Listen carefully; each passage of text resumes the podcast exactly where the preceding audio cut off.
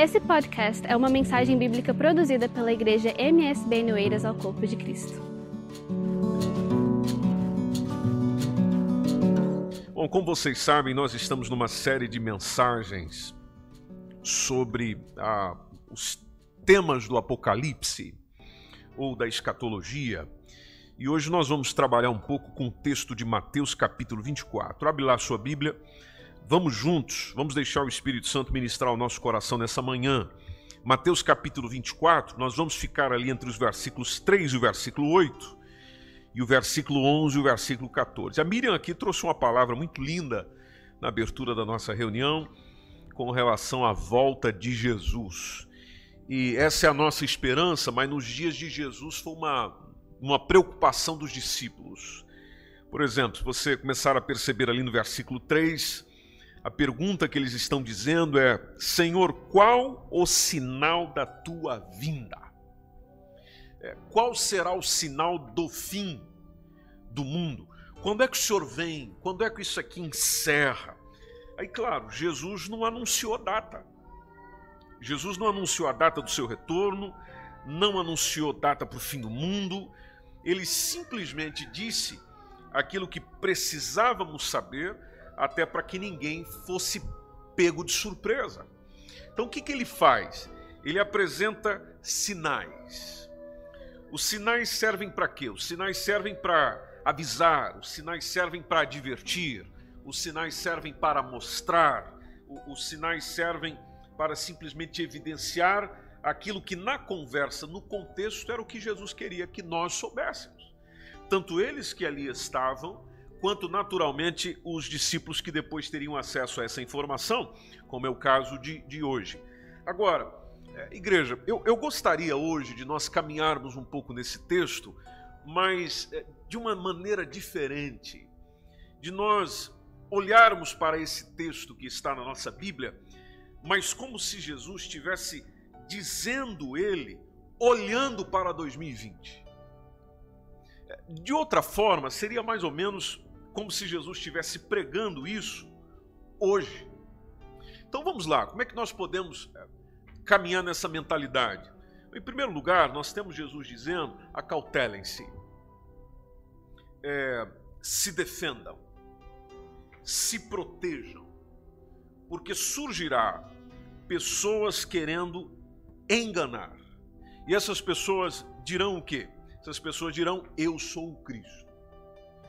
E naquilo que Jesus disse aquele dia, ah, eles conseguiriam conquistar muita gente, eles conseguiriam enganar muita gente. Então, Jesus, nas suas palavras, está dizendo: vão vir falsos cristos, e, e falsos cristos até do próprio meio é, judaico, porque a salvação vem dos judeus. Então vamos lá, se Jesus, Jesus a dizer isso e, e, e olhando para o nosso dia, para hoje, dia 12 de julho de 2020.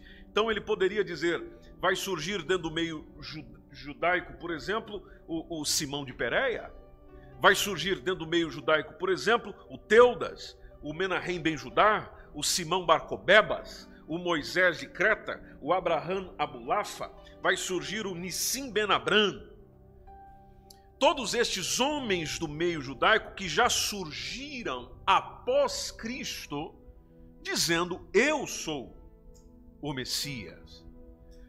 É, é, a, além disso, a, além do contexto judaico, Jesus poderia estar dizendo: vai surgir o Vissarion na Rússia, vai surgir o David Shaler na Inglaterra, vai surgir o Ernest Norman também nos, nos, Estados Unidos, o Jim Jones na Guiana, o, o Shoko Asahara no Japão, vai surgir o Marshall Alpha White nos Estados Unidos, vai surgir um José Luiz Miranda também nos Estados Unidos, vai surgir até um brasileiro, um brasileiro autodenominado Henri Cristo. E esse brasileiro vai dizer para as pessoas que ele é Jesus reencarnado, e, e ele vai viver lá em Brasília, e ele vai considerar, inclusive, tanto ele quanto os seus discípulos, que Brasília é a nova Jerusalém mencionada no Apocalipse. Veja que desastre. Né? E, e, Mas era isso que Jesus estava a dizer. E aí acrescenta-se aquilo que ele diz do eles vão conseguir enganar. E quando você estuda sobre essa gente, o que eles fizeram, as pessoas que eles alcançaram, e não só estes, você percebe as palavras de Jesus claramente. Eles enganaram e ainda enganam. Jesus diz: não vão após eles, porque naturalmente é, eu não sou nenhum deles. E enquanto o tempo vai passando, tomando aqui o texto de Jeremias 8,15, vão estar ali as pessoas à espera de viver em paz, mas essa paz nunca vem. Vão estar as pessoas à espera de uma chegada, de um tempo de saúde, vigor, mas isso só chega, aliás, isso não chega, só chega confusão, só chega medo, só chega preocupação. Aí vocês vão ouvir, continuando aqui no texto, vocês vão ouvir lá pelo século XX, mais ou menos, sobre a Primeira Guerra Mundial, a Guerra Civil Russa, a Guerra do Chaco, a Guerra Civil Espanhola, a Segunda Guerra Mundial, a Guerra da Coreia, a Guerra Civil do Laos, a Guerra da Argélia, a Guerra do Suez, a Guerra Colonial Portuguesa, a Guerra Civil na Colômbia, a Guerra dos Seis Dias, a Guerra Civil do Camboja, a Guerra das Cem Horas, a Guerra do Yom Kippur, a Guerra do Golfo, a Guerra da Bósnia, a Primeira Guerra da Chechênia. Lá no século XXI, Guerra do Afeganistão, Guerra do Iraque, Segunda Guerra do Líbano, Guerra Civil da Síria, que continua, Guerra Civil Iemenita, que continua, Guerra do Sul da Arábia Saudita, que continua, a insurgência na Tunísia, que continua. Aí vocês vão ouvir continuamente sobre ameaças de outras guerras. Ah, antes, inclusive, da possibilidade de surgir a Terceira Guerra Mundial, que poderá vir a ser tecnológica. Ah, ela tudo pelo meio digital, será possível fazer um país parar e ficar sem defesa. Foi o que um, um grupo de hackers fez recentemente, por exemplo, nos Estados Unidos, entrando no sistema do Pentágono e mandando aquilo abaixo. Bom, Pentágono, onde se gere a defesa de um país. E hoje em dia é possível a vida das pessoas parar se tão somente a tecnologia travar. Veja na sua vida, por exemplo. Tem, há dias, há momentos que seu telemóvel vai abaixo, parece que a sua vida parou. E agora, como é que eu resolvo isso? E agora, como é que eu resolvo aquilo? Então, Jesus, olhando para 2020, poderia dizer: olha, a terceira guerra mundial é, vai, pode haver a sua eminência como existe nos nossos dias e poderá vir a ser tecnológica. Até porque muita gente vai correr de um lado para o outro, a ciência se multiplicará Tomando aqui o texto de Daniel, capítulo 12, no versículo 4, mas nas palavras de Jesus é: olhai, mas não vos assusteis. Isso tem que acontecer, mas ainda não é o fim. Ainda não é o fim, e eu acho maravilhoso quando a gente pensa nessas palavras de Jesus, porque muitos de nós dizemos: ah, é o fim. Não, não é o fim. Nas palavras de Jesus, não é o fim.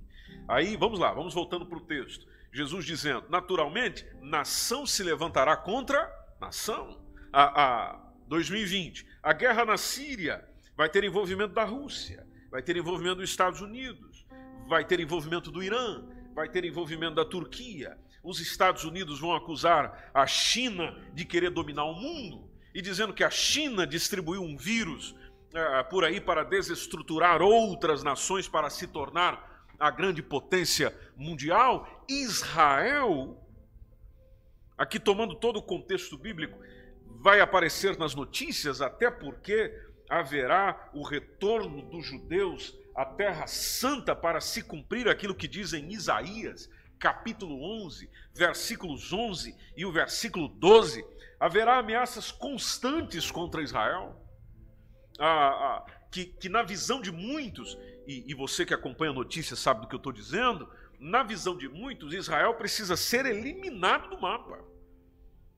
Até por causa da sua projeção internacional como tudo está profetizado em Ezequiel, capítulo 38, versículos 8, versículo 16, em Jeremias, capítulo 48, versículo 47, em Jeremias, capítulo 49, versículo 6, versículo 39, em Números, capítulo 24, versículo 24, inclusive os árabes os árabes, o destaque dos árabes, é uma promessa que está em Gênesis. Gênesis capítulo 17, versículo 20. Gênesis capítulo 21, versículo 13. Aí Jesus falando disso tudo e, e, e, que não era novo no contexto bíblico, já era profetizado, mas simplesmente ele está sintetizando para os discípulos. Os diálogos de paz vão se tornar cada vez mais difíceis. As organizações internacionais vão tentar alguma coisa, só que as nações poderosas do seu tempo, naturalmente, buscando os seus interesses e brigando pelos seus interesses até o fim, vão bloquear todas as propostas de paz. E é o que nós vemos acontecer nos nossos dias. Então eu olho, e essa mais ou menos, hoje você está entendendo um pouquinho a forma como eu particularmente, particularmente leio a Bíblia. Gosto de olhar para o texto e trazer para o agora e se nós formos trazendo esse texto para agora, como negar aquilo que Jesus está dizendo do reino contra reino? O que é visível, basta pegar um jornal, Jesus amado. Reinos contra reinos, não só a nível político, mas onde você percebe uma, uma crescente é, demonstração, uma crescente, melhor dizendo, rebelião nas pessoas. Nós vivemos um tempo de rebelião. É tempo de motim, de tumulto, de, de, de, de confusão, de revolta, de, subver, de, subversão. Então imagino Jesus a olhar é, para o tempo presente e a dizer, inclusive, que essa rebelião alcançaria as pessoas individualmente. E não é verdade, igreja amada? E não é verdade? Alcançando as pessoas individualmente, esse tempo trabalhoso sendo marcado por uma apostasia da fé, por um egoísmo, traição, é, por desobediência aos pais, e aqui é propício a gente lembrar, por exemplo, do texto de 2 Timóteo, capítulo 3. Esse texto deixa bem claro, segundo aquilo que o Espírito Santo ministra ao coração de Paulo e que ele escreve, é, dizendo que nos últimos tempos nos últimos dias, e a gente já toma a partir do versículo 2, as pessoas só amarão a si mesmas. O, o, o texto diz que as pessoas vão amar o dinheiro. O texto diz que as pessoas serão orgulhosas. O texto diz que as pessoas serão fanfarronas, zombarão de Deus, desobedecerão aos pais, ingratas, gente completamente má. Versículo 3: vão ser duras de coração, vão simplesmente, nunca vão se subestimar aos outros, e é claro, aqui eu estou colocando em outros termos, vão ser mentirosas, vão ser desordeiras, elas não se incomodarão com a parte da imoralidade, vão ser rudes, vão ser cruéis, elas vão escarnecer daqueles que procuram ser bons. Versículo 4 diz que as pessoas dos últimos tempos vão atraiçoar, trair seus amigos, serão pessoas irascíveis, serão pessoas com ira, serão pessoas inchadas de orgulho, serão pessoas que vão preferir divertir-se do que adorar a Deus. A diversão é mais importante do que adorar a Deus. E, e olhando aqui, inclusive, para o versículo 5, é, é, podemos colocar num contexto mais atual, dizendo: irão à igreja, sim, só que elas não acreditarão em nada daquilo que ouvem. Agora, vocês aqui é tudo gente inteligente. Veja se nós não estamos vivendo esse momento sem tirar Nada. Uma juventude, resumindo, nós temos uma juventude sem lei. No meio evangélico, que é o meio de onde nós estamos, é, existe uma piedade fingida. Você encontra crente fingido o tempo inteiro. Deveria ser assim, meus irmãos? Não, não deveria ser assim. É um fingimento. É um fingimento de crença, é um fingimento na adoração, é um fingimento na oração, e não deve ser assim. Mas a palavra de Deus disse que, aproximando tudo isso, assim seria. Relaxamento moral, relaxamento espiritual, exatamente como foi na época do dilúvio. Igualzinho como foi nos dias de Noé. Então imagino Jesus a olhar para o futuro e a dizer: o homem se tornará cada vez mais menos sensível e mais perverso. A violência familiar a, a, violência social vai crescer de uma maneira muito rápida. E é claro, isso vai produzir impacto na vida das pessoas. Isso vai deixar o povo doente. E, e, e é o caso dos nossos dias, onde a, a grande parte das doenças hoje, além de atingir o aspecto físico, mas não é difícil você encontrar gente doente na alma. Doente que foi ferida nas suas emoções, ferida na alma, como a gente entende dentro do contexto bíblico, mas naturalmente disposta à cura também não está. Nos aspectos sociais, eu imagino Jesus a, a olhar para frente, até porque ele não podia talvez dizer tudo isso aos discípulos, porque talvez não entenderiam, mas na mente do Senhor, que é presciente e conhece todas as coisas, talvez lá estaria o mundo estará cada vez mais globalizado com a sua economia mundial onde aquilo que acontece com um país vai refletir nos outros. Por isso que tudo aquilo que acontece numa economia, um descontrole que tem numa economia em loco, traz um desassossego total, um efeito em cadeia para os demais. O mundo chegará a 7 bilhões, como nós somos hoje, caminhando quase nos 8 bilhões de pessoas, e talvez, a, a, pegando aqui a, alguns dados que a gente vai ouvindo e percebendo das notícias, Destas, a fome matará diversas. Me, me lembro agora de um dado de 2015, veja, já vai com atraso. Cinco anos atrás, 2015, se afirmava que 795 milhões de pessoas estavam passando fome no mundo. E o problema da fome é um problema de Deus? Deus é o culpado de gente estar passando fome? Não. Quem é o culpado? Quem é culpado é nós, que temos dois pães, mas não entregamos um para o outro, que não tem nenhum. O culpado somos nós, que talvez você é, faça isso, vai lá, começa a comer aquele prato, enche o prato, aí começa a comer, não gostei da comida, estou sem fome. Aí o que, que eu e você fazemos? Deitamos fora. Então quem não dá valor à comida sou eu que não partilho com outro que não tem, e também nem dou valor àquilo que eu tenho. Aí eu olho para cima, olho para Deus e diz: se Deus existe, por que, que o pessoal está morrendo de fome? Está morrendo de fome porque a gente não partilha. As pestes vão aumentar. Na, na, na, própria expressão de Jesus, inclusive algumas delas sendo a nível mundial, e com relação às pestes, elas vão matando muita gente. Olha, olha comigo no século 20. Pandemia de encefalite letárgica de 1915, um milhão e meio de pessoas morreram. A gripe espanhola, 1918 a 1920, se estima, por falta de dados, que matou entre 17 a 100 milhões de pessoas ao redor do mundo. Inclusive foi falado bastante sobre ela nesse tempo de Covid. O, o, o surto de tifo, vocês já ouviram falar disso? O surto de tifo matou 3 milhões de pessoas. Eu estou falando aqui de coisas mais recentes, porque Jesus, já já a gente entende isso no versículo 8, a, a gripe asiática, 2 milhões, pandemia de cólera, a, a HIV, AIDS, SIDA, 30 milhões.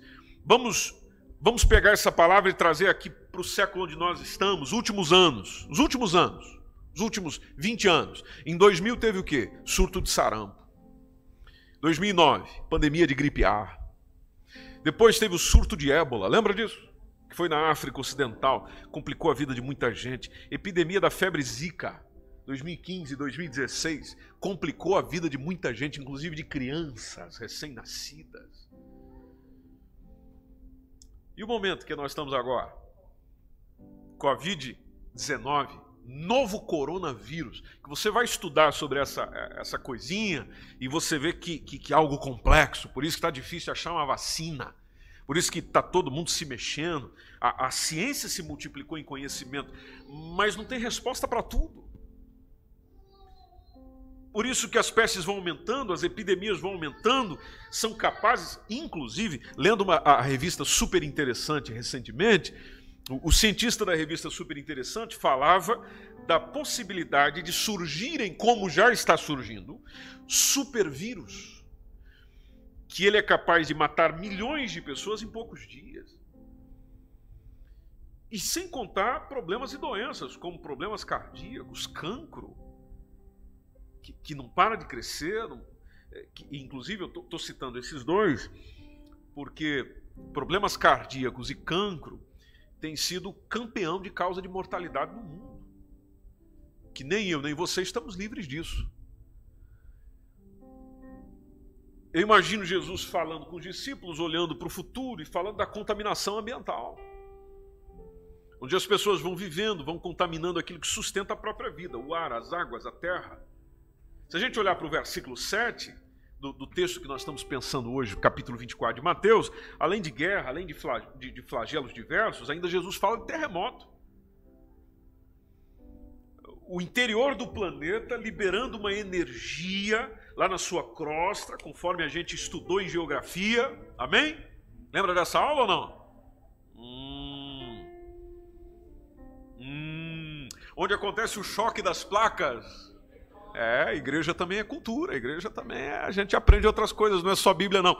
Acontece ali o choque entre as placas tectônicas que vão sendo cada vez mais comuns, o choque vai criando ondas sísmicas, e, e como consequência, o que, que acontece?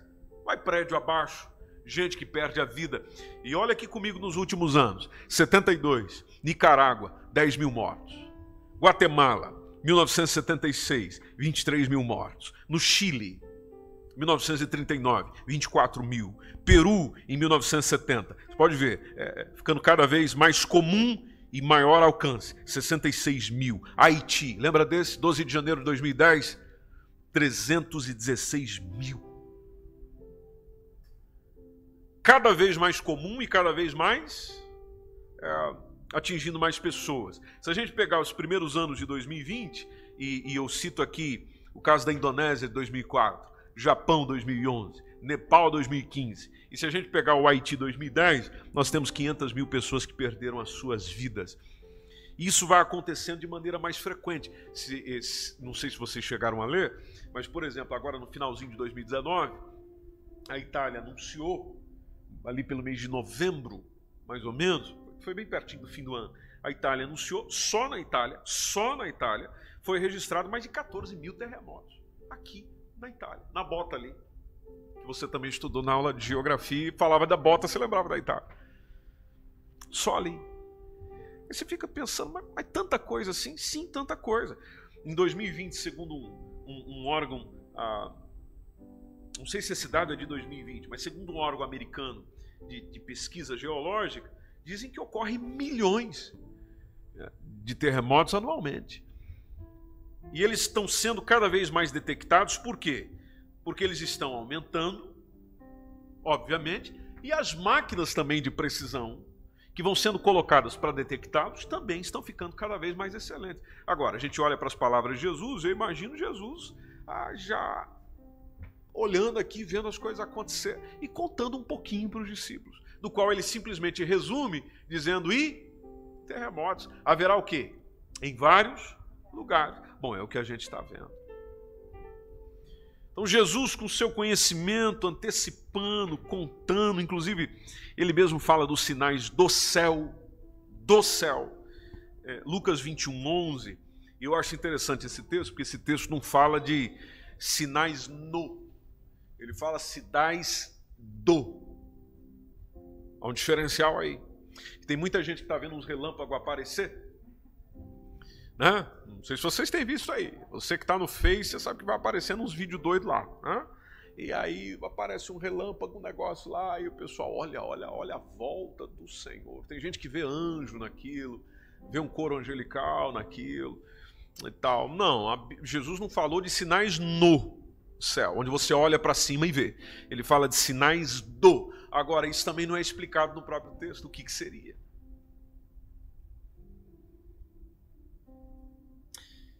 é o fim?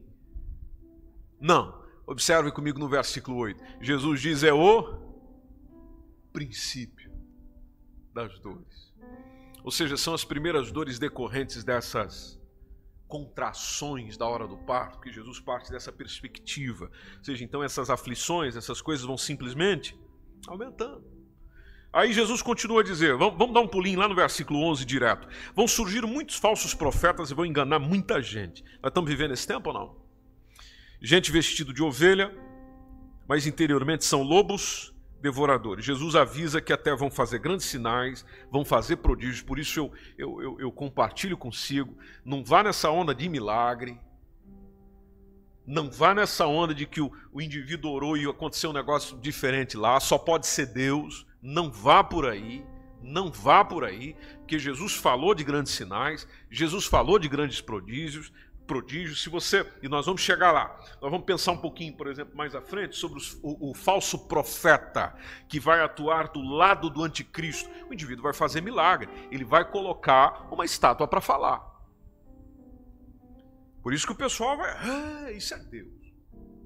Então não vá por aí. Jesus chamou a nossa atenção nesse sentido. Fala também de homens que se levantarão entre nós falando coisas perversas só para atrair discípulos após si. Vão enganar muita gente, vão enganar muita gente. Jesus deixa isso muito, muito claro. Agora vai enganar quem? Vai enganar quem está apostatando da fé. Versículo 12 é muito conhecido, a gente até gosta de falar dele, né? Por se multiplicar a iniquidade, o amor de muitos vai o quê? Vai se esfriando. É, Permita-me, essa palavra iniquidade no original, e, e, eu quero partilhar isso com a igreja nessa manhã, no original, ela tem a, idade de, é, a ideia, melhor dizendo, de coisas ilegais. Ou seja, uma liberdade sem lei que a controle. Então, a, a tendência para a ilegalidade, a, a tendência para fazer o que não deveria estar fazendo. O que, que me preocupa, igreja amada do Senhor, e isso partilho convosco, é que isso a gente percebe entre os cristãos. O aumento da iniquidade, ou seja, nós deliberadamente violamos princípios divinos. O, desejo, o zelo, por exemplo, pelas coisas de Deus, pela casa de Deus, vão perdendo quando o coração da gente é iníquo quando nós nos deixamos ah, levar pelas coisas e nos tornamos zombadores do Evangelho. Vamos deixando o primeiro amor, não vamos sendo nem frio nem quente, somos indecisos, somos inseguros. Outra coisa que está acontecendo no nosso tempo, eu já estou terminando, é a opção por demonismos, por feitiçarias. O diabo hoje em dia é buscado, ele é entronizado. Tudo isso acontecendo ali, você saindo na rua materialismo generalizado, até entre os chamados fiéis. Parece que a gente só tem interesse pelas coisas daqui, por coisas passageiras, por coisas efêmeras. Então Jesus vai, vai olhando para o futuro, vai, vai dizendo disso, vai, vai contando essas coisas, vai falando disso acontecer, e ele mesmo citou como o caso do dias de Noé. Boa notícia, igreja amada, está no versículo 13. Quem perseverar até o fim, quem perseverar até o fim, quem perseverar até o fim vai ser salvo.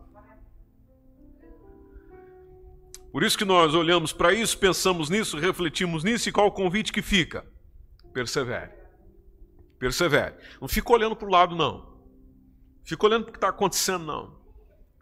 Você observa, mas persevera onde tem que estar o seu olhar. E o nosso olhar tem que estar em Jesus. Versículo 14, Jesus complementa e eu também encerro o evangelho do reino vai ser pregado em todo o mundo, testemunho a todas as gentes. Aí ele encerra dizendo: E então? Aí é que vem o fim.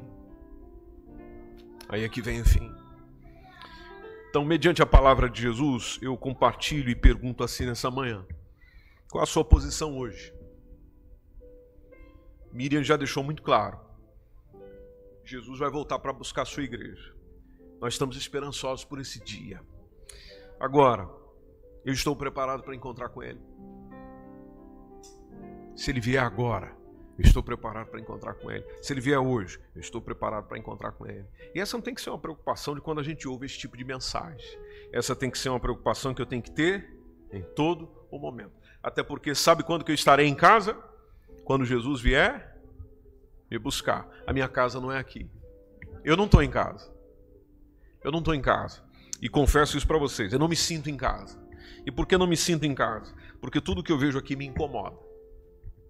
A gente só se sente bem dentro de casa. É ou não é? Dentro de casa você se sente bem. Bom, enquanto eu estou nesse mundo por aqui, eu não estou me sentindo em casa. Não estou me sentindo bem. Sabe de uma coisa? Eu quero ir. Eu quero ir. Eu quero ir. E você? E nós? E nós, igreja Oeiras? Então pensa nisso. Reflete nisso. Toma o aviso de Jesus. Toma o ensino de Jesus no teu coração. Guarda aí. Guarda aí. Guarda aí. Para que nós não sejamos pegos de surpresa.